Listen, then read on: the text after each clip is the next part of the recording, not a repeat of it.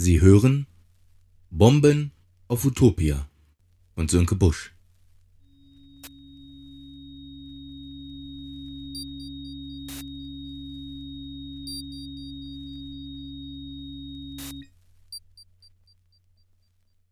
Tag 7 Mike und das Geschenk an die Frauenwelt. Erste Raketen verabschieden sich in den Nachthimmel und explodieren über den Dächern der engen Straßen. Meist sehen die Menschen die Raketen gar nicht, die sie abgeschossen haben. Sie verschwinden irgendwo hinter den Altbremer Fassaden. Die Beleuchtung und Beknallung der Stadt, des Viertels insbesondere, das ist eine Kollektivaufgabe der Bürger, eine Aufgabe des Bremer Kollektivbewusstseins. Es gibt Tage, da herrscht dieses Bewusstsein. Meistens, wenn einer einen Ball mit ans Eck bringt und der Ball herumgeschossen wird, zur Belustigung aller, so lange, bis die Polizei kommt.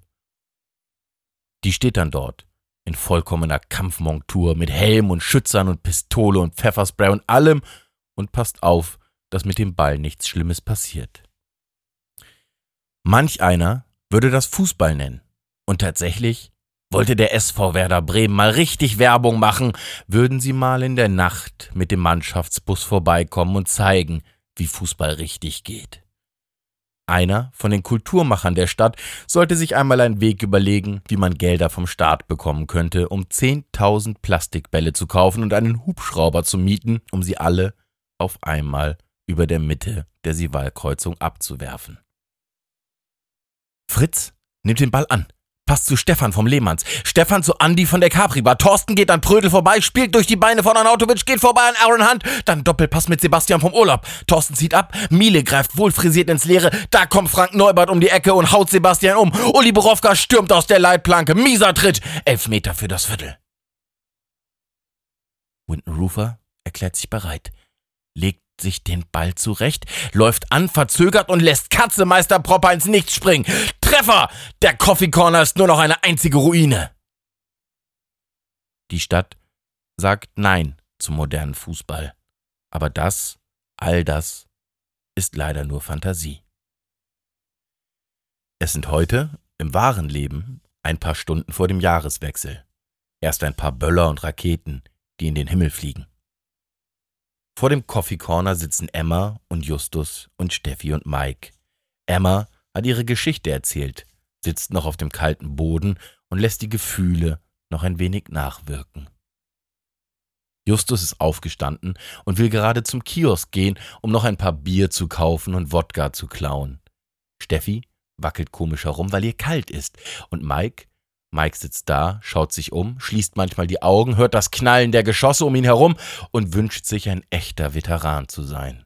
So einer, der jetzt an Vietnam oder so etwas denken müsste, knapp vor dem Durchdrehen wäre und nun seine Geschichte erzählen könnte. Nur leider, leider ist Mike kein Veteran. Er kann auch keine Geschichte erzählen, das wird er auch nie können. Er ist kein Veteran und wird es nie sein, er wird es niemals wissen. Alles, was er über den Krieg weiß, das kommt von D-Max-Reportagen und Counter-Strike und COD und Medal of Honor und all den anderen Computerschießdingers. So ist alles, was Mike denken kann, wenn er da so sitzt und auf das Eck schaut, wie es kracht und böllert. Krisengebiet geht auch anders.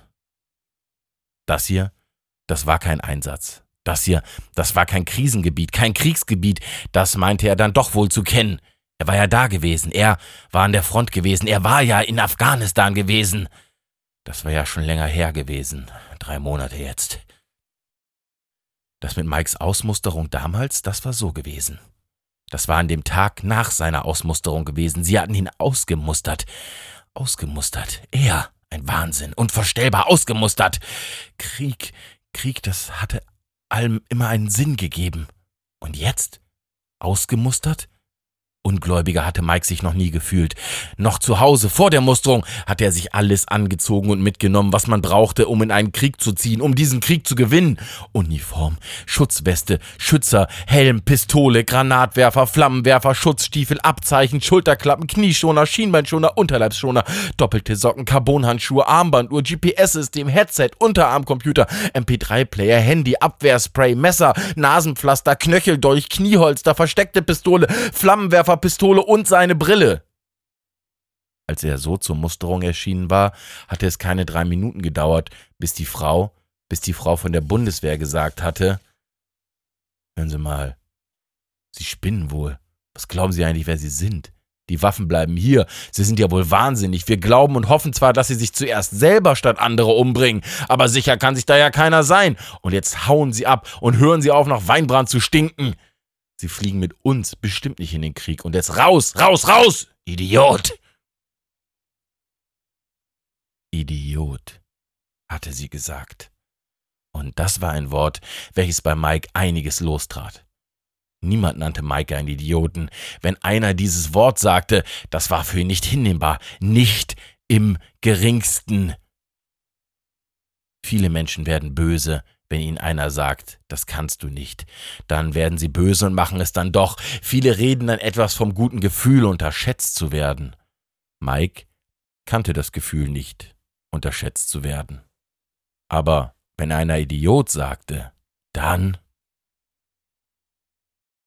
Ich fliege trotzdem dachte sich Mike. Ich flieg dahin, ich habe dort eine Aufgabe und die will eingehalten werden. Pflicht ist Pflicht, Vaterlandspflicht ist doch Vaterlandspflicht. Da helfen keine Pillen. Und wenn das Vaterland das nicht will, nun ja, manchmal muss ich Menschen oder eben Länder gegen ihren Willen helfen.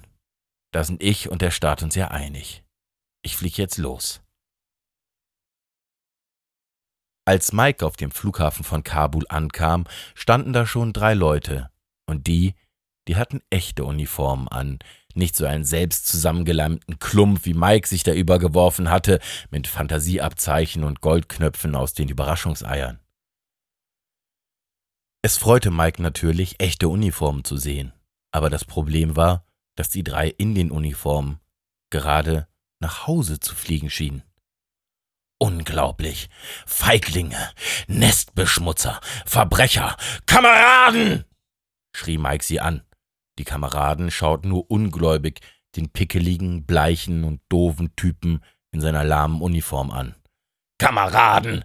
schrie Mike sie noch einmal an. Kameraden, Sie verlassen scheinbar unberechtigt Feindgebiet. Als Deserteure werde ich Sie melden und dann werden Sie erschossen. Ich würde das selber tun, aber ich tue es nicht, wegen der Genfer Konvention. Junge, sagte einer der Soldaten. Junge, der Krieg ist vorbei, da, da ist überhaupt keiner mehr. Was willst du denn hier? Und überhaupt die Uniform. Deine Uniform, sag mal, ist die selber genäht? Ja. Danke sehr, entgegnete ihm Mike, dem jetzt auffiel, dass von Uniform eine durchaus sexuelle Anziehungskraft auf ihn ausging. Nun ja, dachte sich Mike. Weggetreten! Schmetterte er den Soldaten entgegen und ging auf die große gläserne Ausgangstür des öffentlichen Flughafens von Kabul zu. Als sich die automatische Schiebetür öffnete, erwischte ihn eine Brise heiße Wüstenluft und Mike sackte zusammen wie ein norddeutscher Schneemann, den der Blitz trifft. Ein Glück für Mike, so doof auszusehen, dass niemand etwas Böses von ihm erwarten würde, denn so saß er acht Stunden später wieder am Bremer Flughafen in der Besucherlounge. Die Soldaten, welche ihn mitleidig mit nach Hause genommen hatten, schauten ihn noch einmal traurig an und gingen dann mit ihren sehr schönen Freundinnen und Freunden nach Hause.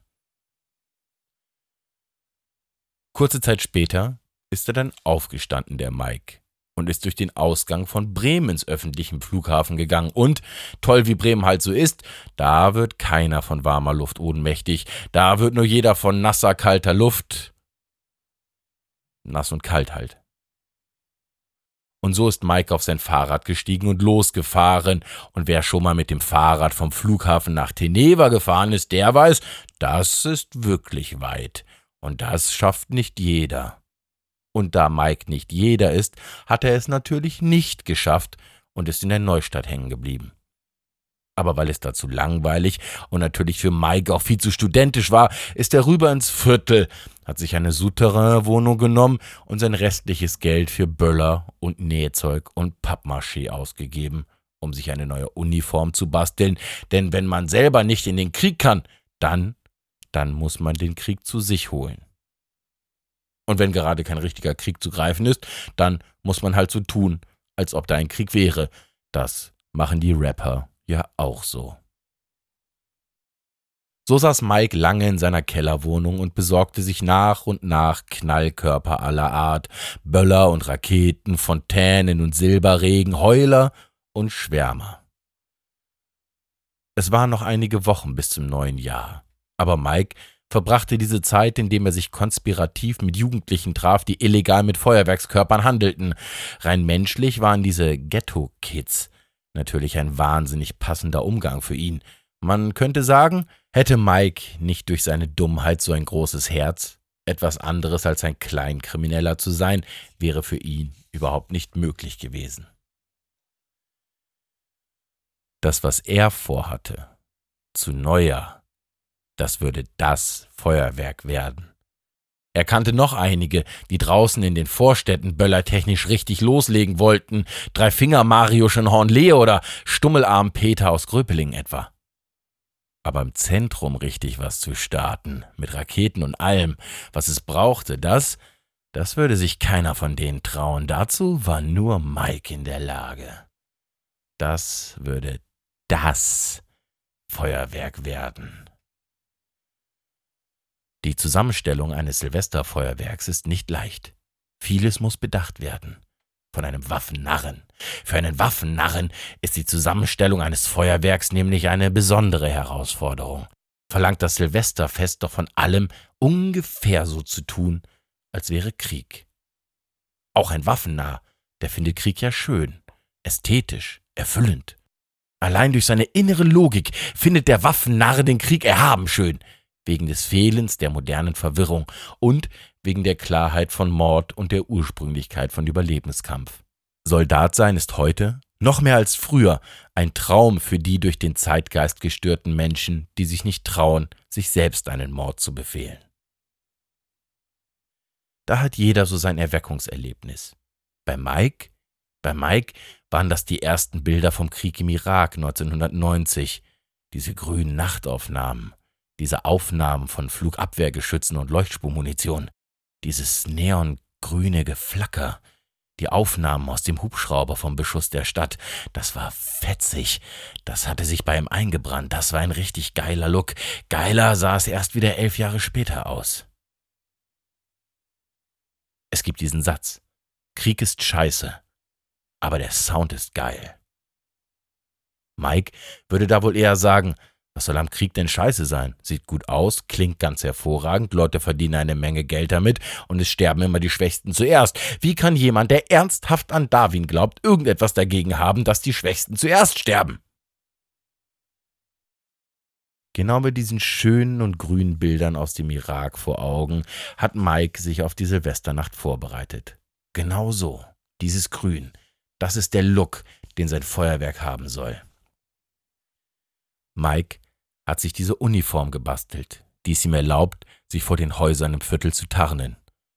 Um mit seinem Knallzeug von dem Kellerverschlag, in dem er haust, bis zum Eck zu kommen, muss er sich verstecken, um dann dort seinen optischen Angriffskrieg zu beginnen.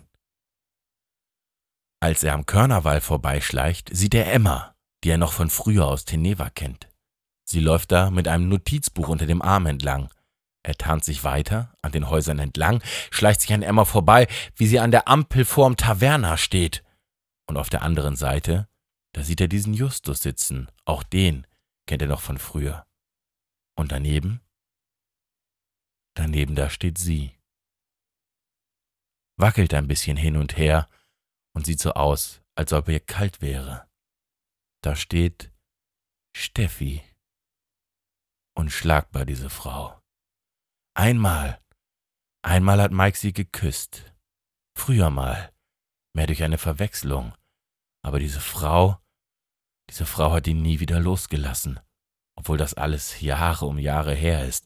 Näher ist er nie wieder einer Frau gekommen. Dass Mike alleine ist, das muss ja wohl keinem gesagt werden.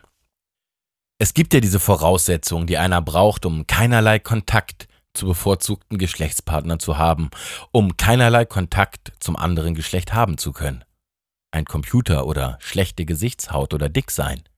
Eine doofe Lache oder immer schlechte Laune, schlechter Geschmack von sich selbst oder den Eltern, Freunde, die viel, viel toller sind als man selbst und die dem Gegenüber keine Chance lassen, einen zu mögen oder einen schlechten sexuellen Geschmack oder eine Vorliebe für abwegige sexuelle Praktiken, obwohl man den normalen Geschlechtsverkehr noch nicht einmal drauf hat, oder aber auch einfach schlechten Geschmack, was Menschen angeht. Ja, es gibt den, den schlechten Geschmack, was Menschen angeht. Es ist richtig, es gibt kaum schlechte Menschen, aber es gibt schlechten Geschmack, was das Mögen von Menschen angeht. Ja, ja, das ist ein großes Problem. Das geht ganz vielen so, vor allem denen, die mal mit Pornografie angefangen haben. Die haben die Bilder schon im Kopf und mögen dann diese total bescheuerten Figuren aus den Filmen und glauben tatsächlich, die wären echt. Das ist ganz toll. Je billiger ein Porno produziert ist und je billiger er somit aussieht, umso mehr glauben die Leute den ganzen Schrott und suchen im wahren Leben einen Menschen, der ganz genau so aussieht wie in diesen Pornofilmen. Da sagt ein lieber Mensch, der sich seine warme Seele bewahrt hat, Komm, lass uns lieben, so wie sie es in den Filmen tun. Aber da denkt der eine, aha, wie in den Filmen sich lieben. Kaminfeuer, ein Fläschchen Wein, das Erkunden des weichen, warmen Körpers seiner geliebten Person, das Gefühl von Schönheit im Menschsein, die Verschmelzung des Universums, in einem Akt der endlosen Liebe zur Menschheit an sich, der gemeinsame Rhythmus des Lebens bis zur Sternenexplosion. Auf zur Supernovae der Herzen, meine Bella, mein Edward. Weichzeichner und dann Kameraschwenk zu den in sich in der lauen Sommerbrise blähenden Seidenvorhängen. Und der andere denkt sich, ah, wie in den Filmen Liebe machen. Mund, dann normal, dann von hinten und dann in die Augen. Ganz schwierig ist es, ein pornografisiertes Gehirn wieder in einen normalen menschlichen Zustand zu bringen. Eigentlich ist liebende Sexualität dann nur noch durch Gesprächstherapie zu erlangen oder dadurch, nur noch dann Sex zu haben, wenn man viel zu müde für den ganzen eingebläuten Sexistenquatsch ist. Das sind alles große Probleme, die groß auf Mike zu treffen. Echte Probleme. Früher da haben die Menschen ja meist ein Leben lang nur die Menschen aus ihrem Dorf gesehen. Da war das mit der Auswahl noch nicht so. Da hat nicht jeden Tag irgendein Perfekto von irgendeinem Hochhaus gegrinst und sekundäre Geschlechtsmerkmale präsentiert, um überzeugend Auto oder Parfüm zu verkaufen. Das ist ja noch gar nicht lange so, dass Menschen überhaupt schöne Menschen sehen können. Das ist ja nur so, weil alle immer Fernsehen oder Internet gucken und in der Lage sind, sich zu entscheiden, für welchen Quatsch sie denn ihr Geld hinblättern wollen. Das war ja früher ganz normal, sein Leben lang das Dorf nicht zu verlassen. Und wer dann doch mal auf einer Reise einen wirklich schönen Menschen gesehen hat, der hat das ja nie wieder vergessen, wie toll so etwas Schönes anzusehen ist. Wie anregend, das Glück zu haben, wirklich mal etwas wirklich Schönes zu sehen. Schön ist es, sich heute vor ein Parfümgeschäft zu stellen und in das Schaufenster zu schauen, wo sie überlebensgroß abgebildet sind, diese wunderschönen Menschen. Man kann sie sich anschauen und halb transparent in der Spiegelung der Scheibe die Fotos der Werbungsmenschen und die Gestalten der Bürger, die davor entlanggehen, vergleichen. Da wird es, trotz Großstadt, kaum ästhetische Überschneidungen geben. Tatsächlich und das wird ja auch bemängelt, sagen heute einem Funk und Fernsehen, wie es am besten ist, auszusehen, so oder so auszusehen, um Erfolg oder Geld oder Macht zu haben. Das ist differenziert. Da wird sich je nach dem verfolgten Ziel gekleidet. Und auch wenn Geld, Erfolg und Macht zusammenhängen, ist es doch eine Absprache unter den guten Menschen, Fähigkeiten und Intelligenz statt kurzer Röcke und dicker Arme zu benutzen. Sonst wäre dieses Land längst regiert von Minirock und Bodybuilder. Es ist fünf vor Californication. Das ist schon eine harte Nummer. Innerhalb von 150 Jahren Menschheitsgeschichte wandelt sich die Menschheit von der Erfahrung, nie einen überschönen Menschen gesehen zu haben, zu dem Gefühl immer und jederzeit, an jedem Ort, zu jeder Zeit ihres Lebens Fortpflanzung mit den überragendsten Sexmenschen mit den besten Sexmerkmalen aller Zeiten haben zu können. Das Leben wird nicht leichter für den kleinen Menschen. Tatsächlich, das ist der Moment. Da steht Mike und weiß noch nicht genau, was er denn jetzt tun soll. Er ist immer noch getarnt, obwohl ihn gerade ein Bierverkäufer angeschrien hat. 1,50 das Bier! Da hat Steffi kurz vom Coffee Corner herübergeschaut, aber ob sie ihn gesehen hat, da ist er sich nicht sicher. Und was soll er denn tun? Ich muss da jetzt rüber. Das denkt er sich. Was soll mir passieren? Ich habe die besten Böller von Bremen. Nichts kann schiefgehen. Steffi, sie muss mich mögen, wenn sie Männer mag. In diesem Moment geht Emma an ihm vorbei und er schleicht mit ihr über die Straße, bis sie bei den beiden anderen zum Stehen kommen. Hey, sagte leise zu Steffi. Hey, sagt sie zu ihm. Hey, sagt Justus. Hallo, sagt Emma. Mike schaut Steffi an, und das ist jetzt wirklich nicht leicht für ihn. Wirklich nicht leicht. Am Anfang ist er immer noch ein Funken von Mut, wenn er mit Mädchen sprechen will. Aber nein, wenn er es schafft, sich auch nur den Funken einer Vorstellung zu machen, was schiefgehen könnte, dann war es das für ihn. Dass da nichts gehen würde, das war Mike ganz schnell klar. Tatsächlich ging es darum, dass Männer ihn mochten, denn klar war ja, Frauen stehen auf Männer, auf die Männer stehen. Frauen mögen Männer, zu denen andere Männer aufsehen. Vielleicht ist das der Grund für die Liebe zu homosexuellen Männern, denn heimlich ist ein jeder Mann neidisch auf den Mut schwuler Männer, sich verletzlich zu machen. Denn was ist stärker als jemand, der in seiner Art nicht immer so doof stark sein muss? Und als weicher heterosexueller Mann, da sind die 80er und 90er ja nun auch leider vorbei. Im normalen Mannsein geht es heute wieder um Härte. Das hat, wer auch immer, wieder richtig hart versaut. Da waren wir mal auf einem guten Weg, aber das ist vorbei. Härte und Unangreifbarkeit, Gefühlskälte und Stärke, das, das ist es wieder. Mike hat alle diese Bücher gelesen von den professionellen Aufreißern, den PUAs, den Pickup-Artists, denen, die die ganzen Weiber mit nach Hause nehmen. Eigentlich eine geniale Idee. Man schreibt Bücher, die das Zwischenmenschliche als wissenschaftliche Disziplin beschreiben als eine Art von Spiel, wie Spiele auf dem Computer heutzutage sind. Also spielen nicht, weil das Spielen Spaß macht, sondern weil besser sein und gewinnen Spaß macht. Das Ansprechen von Frauen in Bars oder Alltagssituationen, aufgeschlüsselt in die Sprache von Echtzeitstrategiespielen, klare Regeln, etwas zum Festhalten, StarCraft. Da wird der Gamer zum Casanova. Es geht dabei nicht darum, sich selber besser zu machen, als man ist. Es geht darum, die angesprochene Frau oder auch den angesprochenen Mann auf sein Niveau herabzuziehen. Es geht nicht darum, sich selber gut zu finden. Es geht darum, das Gegenüber dazu zu bringen, sich selbst nicht so gut zu finden. Und so der einzige Tipp, den diese Menschen, diese PUAs den anderen geben, wie sie die falsche Liebe denn finden können. Beleidigen! Du musst die, die du haben willst, beleidigen. Je härter, je verletzender, umso besser. Den Schwachpunkt suchen, um dann hineinzustechen und dann sagen, hey, ist doch nicht so gemeint. Das ist ein bisschen so wie im Straßenkampf, das Hemd zu heben und seine Pistole zu zeigen.